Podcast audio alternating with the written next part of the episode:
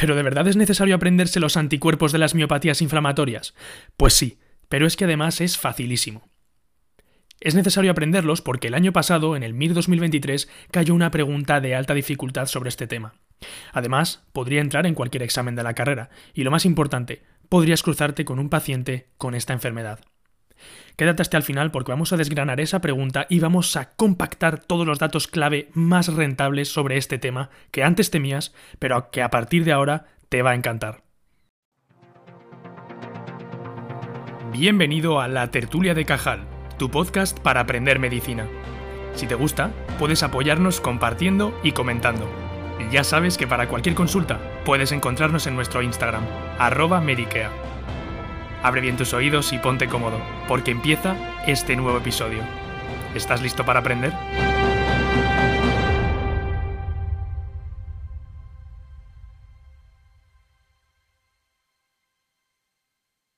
En primer lugar, vamos a comenzar hablando de esos aspectos generales que más o menos todas estas miopatías inflamatorias tienen en común. Clínicamente se caracterizan por una debilidad de predominio simétrico y proximal. Es decir, afecta principalmente a los miembros y a la parte proximal, por ejemplo, levantar los brazos, subir escaleras.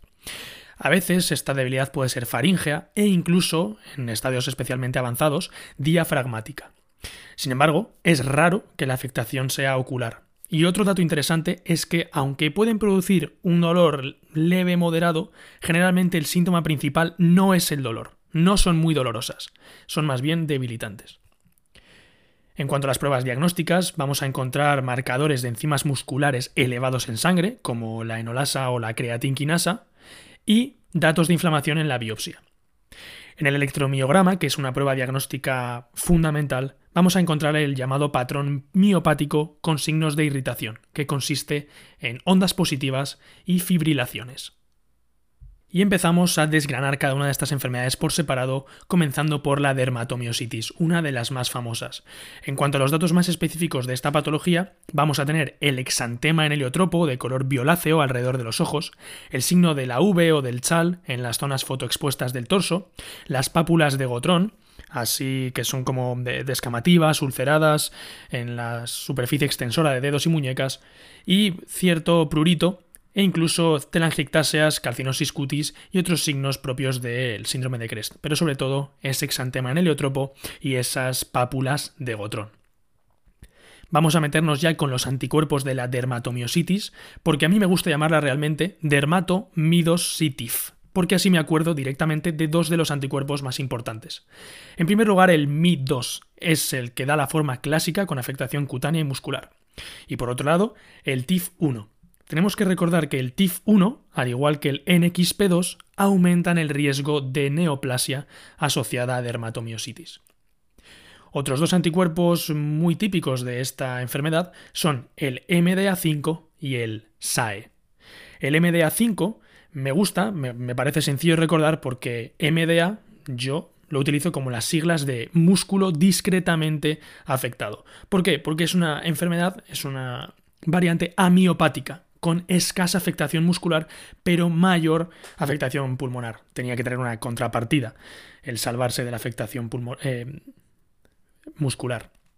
Por otro lado, la dermatomiositis con anticuerpos anti-SAE, anti-SAE, también da una forma clásica más leve, pero como tiene esa S al principio, a mí me ayuda a saber que tiene afectación esofágica.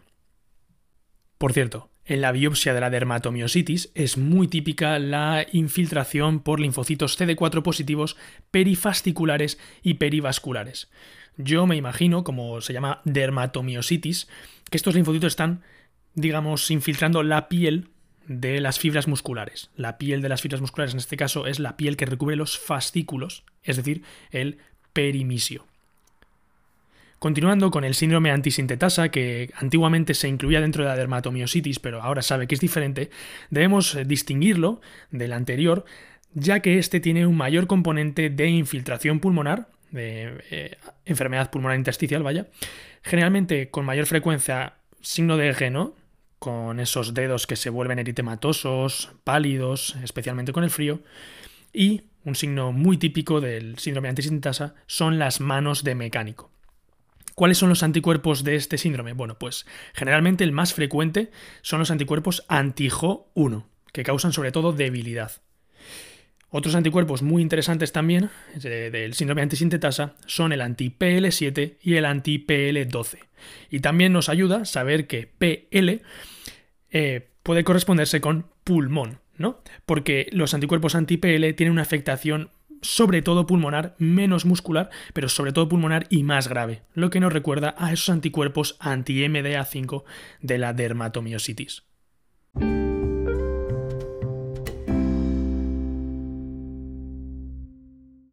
Continuamos con una miopatía muy muy interesante y muy especial dentro de este grupo que es la miopatía necrosante inmunomediada. Además esta cayó en el MIR hace un par de años con una pregunta realmente difícil. La particularidad de esta enfermedad es que tiene un curso más bien agudo, subagudo, a diferencia de las demás miopatías, que incluso puede llegar a remedar una miopatía tóxica por su curso tan agresivo y tan rápido. Esta puede tener más dolor y, muy característicamente, va a tener un gran componente de necrosis en la biopsia, con menos inflamación, menos infiltrado, pero sobre todo necrosis, lo que va a producir grandes cantidades de creatinquinasa y enzimas musculares en sangre. Grandes cantidades. Estaríamos en un contexto probablemente de rhabdomiolisis, con enzimas musculares por encima de 4500 y que pueden causar incluso mioglobinuria y toxicidad renal.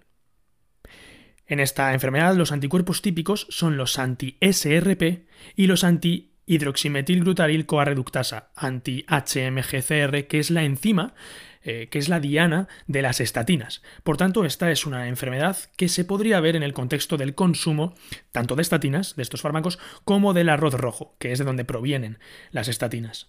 Por cierto, dato interesantísimo, y es que en esta enfermedad, cuando no hay anticuerpos, hay mayor riesgo de cáncer. Repito, miopatía necrosante inmunomediada sin anticuerpos, seronegativa, mayor riesgo de neoplasia.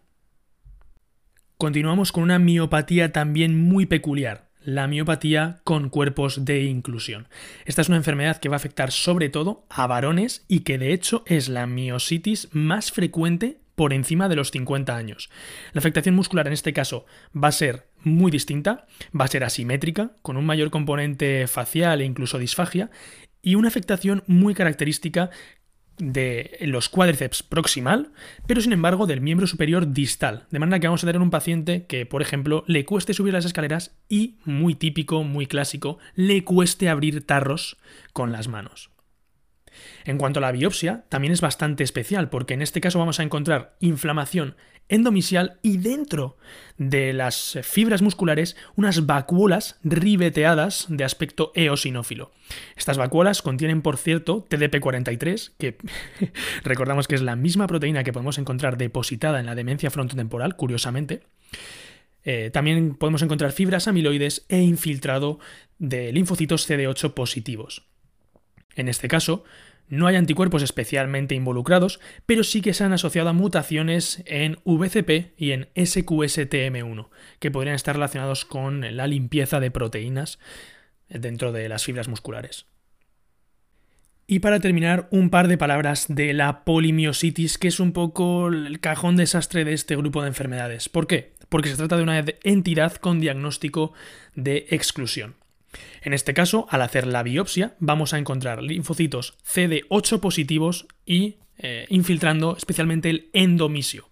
Yo me acuerdo que es un poco lo contrario que la dermatomiositis. En este caso, los linfocitos en vez de ser CD4 son CD8 y el infiltrado en vez de ser perimisial y perivascular es endomisial. Bueno, después de este resumen, la verdad que bastante compacto, pero creo que muy útil, vamos a por esa pregunta del MIR del año 2023.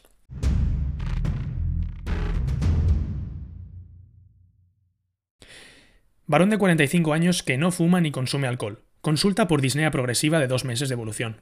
En la exploración física está febril, con frecuencia respiratoria de 19, cardíaca de 120, saturación de 93%. Lesiones cutáneas de aspecto ulceroso en palmas y dedos de las manos, estertores crepitantes en ambas bases pulmonares, fuerza muscular normal, creatinquinasa de 300, aldolasa de 12. En la radiografía vemos un patrón intersticial bilateral. en las bases de los pulmones. Una biopsia muscular evidencia necrosis de células musculares, atrofia perifascicular e infiltrados inflamatorios perivasculares. ¿Cuál de los siguientes es el diagnóstico más probable? 1. Dermatomiositis con anti-TIF 1 gamma. 2. Miopatía inflamatoria idiopática con anti-FHL1. 3. Dermatomiositis con anti-MDA5. O 4. Miopatía miofibrilar asociada al anticuerpo antidesmina. Pues la respuesta correcta es la 3, y si repasamos es que tenemos todos los datos clave. ¿Por qué es una dermatomiositis asociada al anticuerpo anti-MDA5? Bueno, vamos a ver, tenemos lesiones cutáneas de aspecto ulceroso en palmas y dedos. Son pápulas de gotrón, seguro. Disnea progresiva, es decir, afectación pulmonar intersticial, como después nos confirma esa radiografía. Y además nos dice un dato clave, fuerza muscular normal. Vamos a la biopsia y tenemos esa atrofia perifascicular con infiltrados perivasculares. Ya hemos dicho, peri, muy de dermatomiositis. Encima, en este caso tenemos que la fuerza muscular es normal y sin embargo tenemos mucha afectación intersticial. ¿Cuál va a ser nuestro anticuerpo? Está claro, el anti-MDA5, porque era el que tenía MDA, músculo, discretísimamente afecto, en este caso fuerza normal, y a cambio pagamos una gran afectación intersticial. Y hasta aquí este episodio con las claves que a mí me han salvado en más de una ocasión. Espero que te haya gustado. Si te ha gustado, por favor, compártelo, nos das tu feedback, nos preguntas por Instagram, estamos a tu disposición para todo lo que necesites. Muchas gracias por escucharnos y nos vemos en la próxima. Y eso ha sido todo. Si te ha gustado, nos hace muy felices de verdad que nos dejes tus 5 estrellas, que nos recomiendes a un amigo y ya sabes que tienes mucho más contenido médico esperándote en nuestra página Medikea, en Instagram, en YouTube y en la aplicación Pulse Life. Muchísimas gracias por acompañarnos un día más y nos vemos en el siguiente episodio.